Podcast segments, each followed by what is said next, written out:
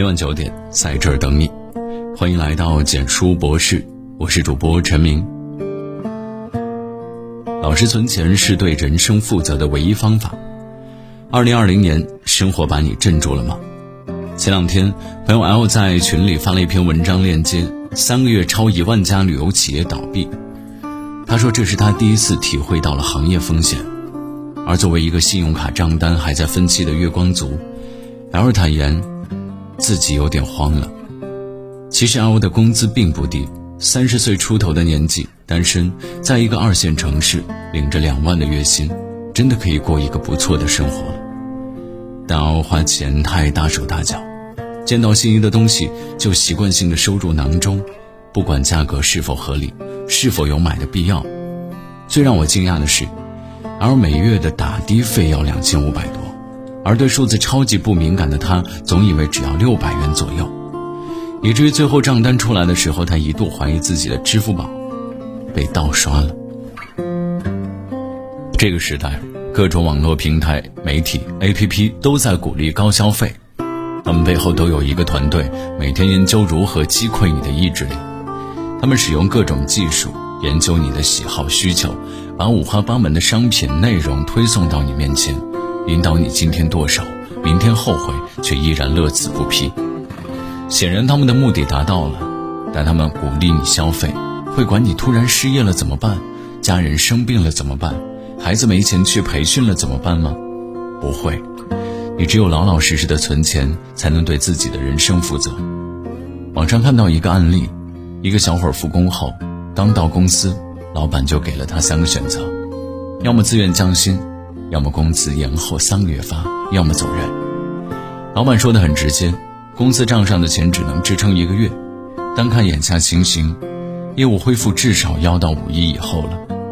因此，他给了全体员工三个选项，不愿意的也理解。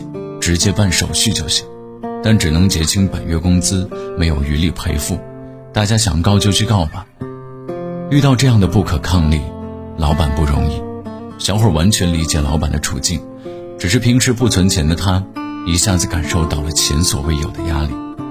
推迟复工，企业降薪裁员，行业龙头破产，企业的一系列无奈之举，让许多原本就没有多少存款的年轻人一下子慌了神。生活中唯一不变的就是变化，你不能保证随时可能出现黑天鹅事件，会不会瞬间击垮你脆弱的经济防线？有存款才有了抵御风险的能力，能省钱是一个人最高级的自律。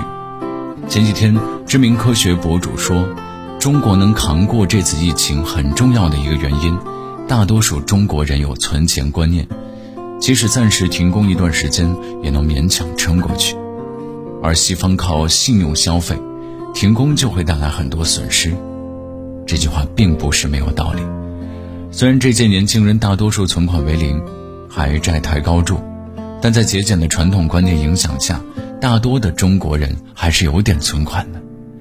存款怎么来？控制消费。一位大 V 转发了这个微博，说：“这两个月宅在家，没用上的日用品其实都不是必需品。”以后可以从消费清单里尽量划掉。这条微博下有一个醒目的评论，博主说他因为疫情三个月没消费，多了六点五万存款。当然，这和博主本人的高工资和理财能力脱不开关系。但这似乎也告诉我们一个道理：控制消费欲是增加存款最有效的途径之一。去年新闻就报道了一个日本最省钱女孩，十五年买了三栋豪宅。她是怎么省钱的呢？衣服能不买就不买，上衣是朋友淘汰的，牛仔裤是妈妈淘汰的，鞋柜里接近一半的鞋子都是从妈妈那里顺来的。每天的伙食费不超过二百日元，约十二元人民币。早餐是一片方包，抹一点酱，约一点五元。午餐做一块三文鱼配白饭，约四点九九元。晚餐吃蔬菜乌冬面，约三点一元。靠着这样的自律，他硬是存下了钱，在二十七岁时买了第一栋楼，并且在接下来的六年里陆续买下两栋楼。现在的他，每个月光收租就有三十万日元，近两万人民币。而这个年纪的很多人还在为生计奔波，他已经过上了很多人梦寐以求的生活。能省钱才是一个成年人最顶级的自律。很多人会用“钱是赚来的，不是省来的”驳斥这个观点，认为只要赚的钱够花了，不用克制也能存下钱。但是对于大多数的年轻人来说，情况往往是月薪三千月光，月薪七千月光，月薪一万月光，月薪一万五还是月光。如果你觉得现在赚的钱不够用，那么你就算赚的比现在多两倍的钱，还是不够用。生活中不是你没钱可存，而是你没有这个意识和习惯去做这件事。那些被许多人奉为富人思维的观点，很多人都理解错了。巴菲特是说过，一旦你有了省钱的脑子，就不会有精力培养一个挣钱的脑袋。但巴菲特还说过。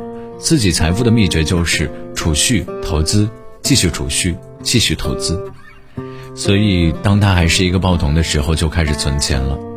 富人的二十八个理财习惯里也有这样一段话：挣钱有时候就像赛跑，想要参加赛跑就得有赛跑的资格，比如需要鞋子、体力等。什么是赛跑的资格？就是首先得有一笔储蓄。什么是真正的富人思维？有这样一个经典的故事：一个穷人来到上帝面前抱怨这个社会不公平，富人每天悠闲自在，却进来大把钞票，自己每天累死累活，却挣不来几个钱。上帝问他要怎样你才觉得公平？富人说：“让富人和我一样穷，干一样的活。如果富人还是那么富，那我就不再抱怨。”于是上帝让富人变成了和穷人一样穷，并给了他们一人一座山。每天可以将挖出来的煤卖掉买食物生存下去，时间是一个月。穷人干惯了粗活，很快就挖了一车煤，拉去集市上卖，买了好多好吃的回来。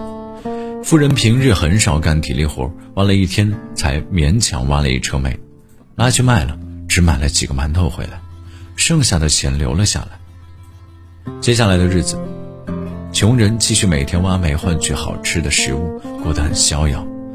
而富人第二天用第一天余下的钱请了两个工人帮忙，一个上午，这两个工人挖了好几车煤，富人便拉去卖，又带回来十几个工人来帮忙挖煤。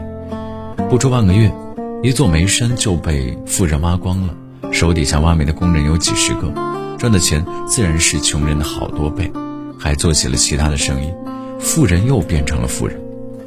富人会把钱用在点子上，用钱生钱。而不仅仅是花钱图享乐，这正好和果壳的一个研究结论相吻合。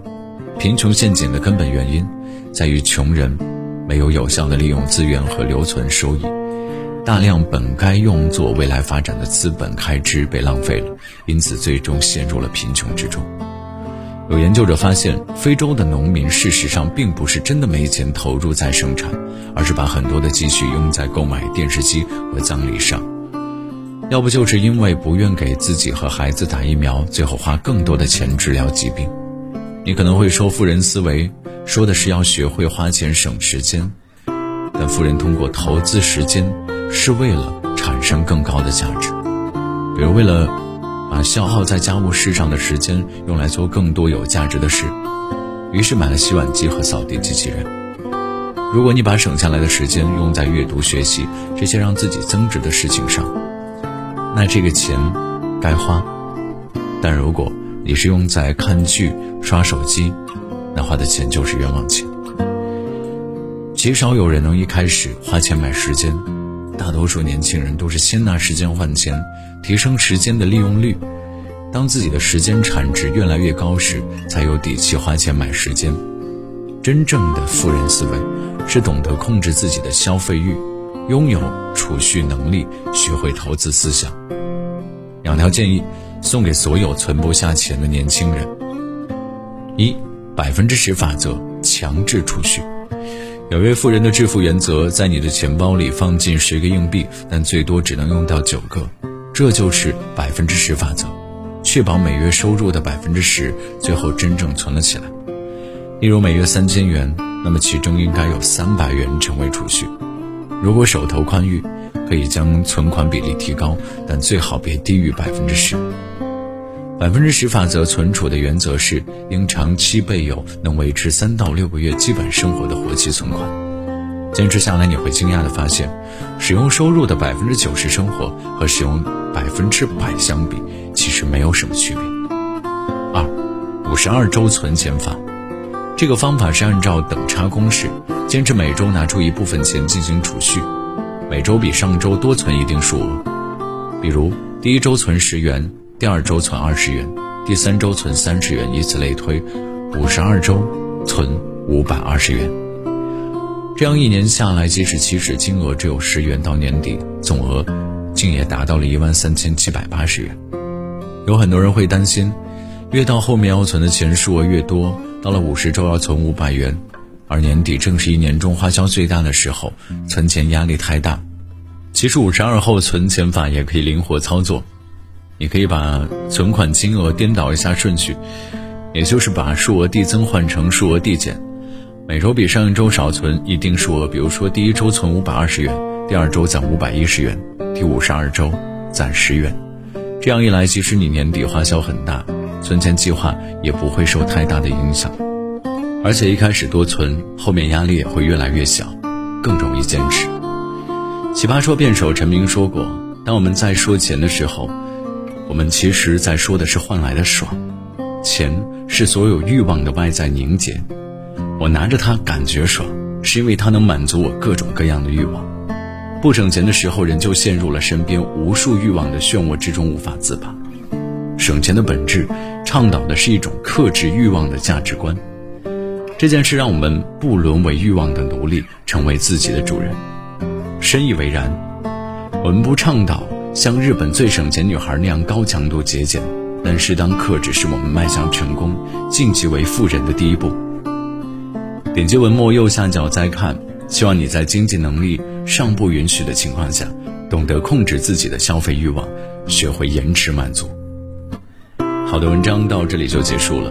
如果你喜欢的话，记得把文章分享到朋友圈，让更多的朋友可以听到。晚安。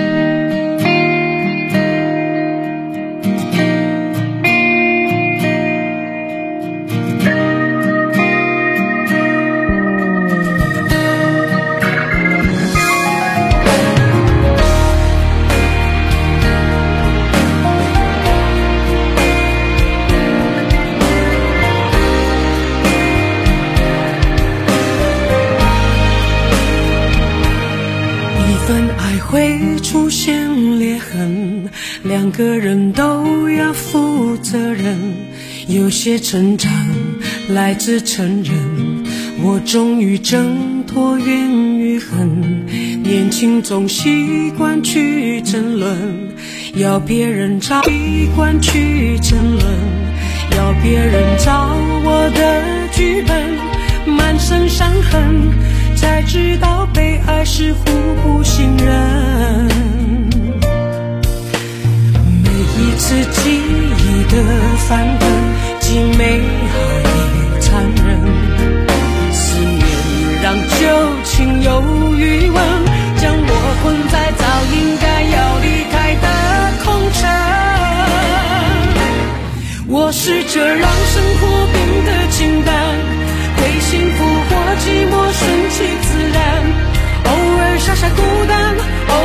下浪漫不怕大喜大悲那么难负担不想再背负太多期盼对好奇或关心顺其自然。